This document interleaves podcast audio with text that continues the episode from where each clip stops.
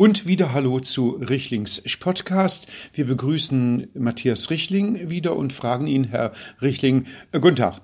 Äh, guten Tag, Herr Richling. Äh, heute die Frage, Herr Steinmeier hat sich ja nun breit gemacht für Hongkong und äh, die Chinesen angeklagt wegen des Sicherheitsgesetzes und die Eindämmung der Demokratie im weitesten Sinne.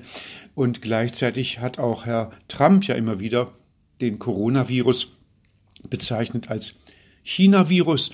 Und äh, daraus ergibt sich generell die Frage, ob man aufgrund all dieser Vorfälle und Anklagen äh, nicht endlich einmal China äh, verklagen sollte vor einem Weltgerichtshof.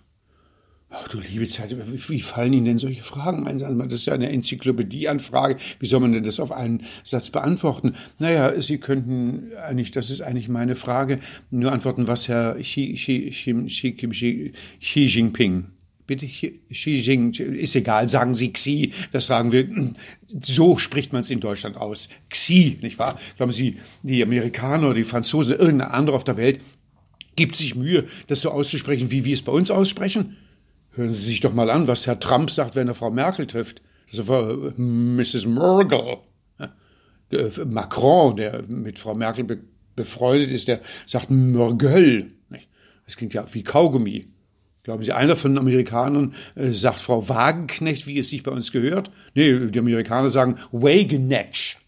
Und die Franzosen Wagonesch, also hören Sie oft mit Xi oder Xi oder Bing Xing Ping Ping, Herr Xi. Was wollten Sie wissen von Herrn Xi? Naja, ich würde gerne wissen, äh, ob man Herrn Xi nicht, äh, Herrn Xi, Herrn Xi nicht äh, verklagen sollte vor dem Weltgerichtshof als Vertreter der Chinesen wegen der Anklagepunkte Hongkong und Coronavirus. Ach so, ja klar, na, das kann ich Ihnen sagen, was Herr Xi sagen würde, nicht wahr? Die Verteidigungsrede können wir uns schon von können wir uns selber schon ausdenken, wenn Sie ehrlich sind. Er wird natürlich, was Hongkong betrifft, sagen, naja, wir sehen doch überall auf der Welt, wird er sagen, dass die Menschen mit Demokratie gar nicht zurechtkommen, nicht? Man lässt ein bisschen Demokratie wieder zu nach dem totalen äh, diktatorischen Lockdown und prompt knutschen die Menschen auf Ballermann, fallen sich in die Arme, obwohl sie sich gar nicht kennen, küssen sich ab mit Zungenküssen und so weiter und so weiter. Die Folge wird sein, dass man diktatorische Maßnahmen, die undemokratisch sind, wieder braucht, indem die Menschen wahrscheinlich dann nach der Rückkehr 14 Tage in Quarantäne müssen und so weiter und so weiter. Das wird der Xi sagen. Das heißt, die Menschen kommen mit Demokratie gar nicht zurecht, vor allem nicht in Notzeiten. Also wird es höchste Zeit, auch den Hongkonesen, äh, den, bitte was, den, ja, den Menschen in Hongkong äh, auch äh, die Demokratie wieder zu entziehen, weil wir gesehen haben, wird der Xi sagen, was sie mit ihnen machen. So. Ja, und äh, was den Coronavirus betrifft, ja, der Coronavirus, das kann ich, die Verteidigungsrede von Herrn Xi kann ich Ihnen jetzt schon sagen, nicht wahr? Da wird er sagen, dass natürlich äh, wir behaupten, ja, China hätte die WHO zu spät informiert, die Presse zensiert und chinesische Ärzte, die ja vor der Krankheit rechtzeitig warnen wollten, wurden mit staatlichen Repressionen belegt und, äh, und so weiter und so weiter. Aber da wird die Antwort von Xi sein, dass wir natürlich auch immer nur das Negative sehen, gerade in Deutschland, nicht? Äh, immer das Negative, es ist doch alles sehr negativ. Ja, ja, aber Herr Xi wird sagen, wir sollten auch das Positive betrachten, gerade bei Corona, nicht? Äh, und zwar, und zwar, äh, Benzin- und Heizölpreise sind ja drastisch gesunken, nicht? In diesen Monaten.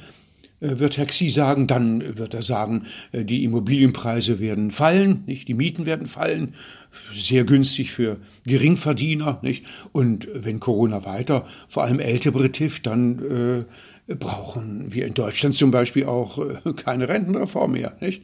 und äh, haben dann auch keine Probleme mehr äh, bei der Demografie. Aber Herr Richling, das ist doch sehr zynisch. Ja, das ist ja nicht mein Gedankengut. Das ist das, was Herr, Herr Xi sagen wird. Nicht?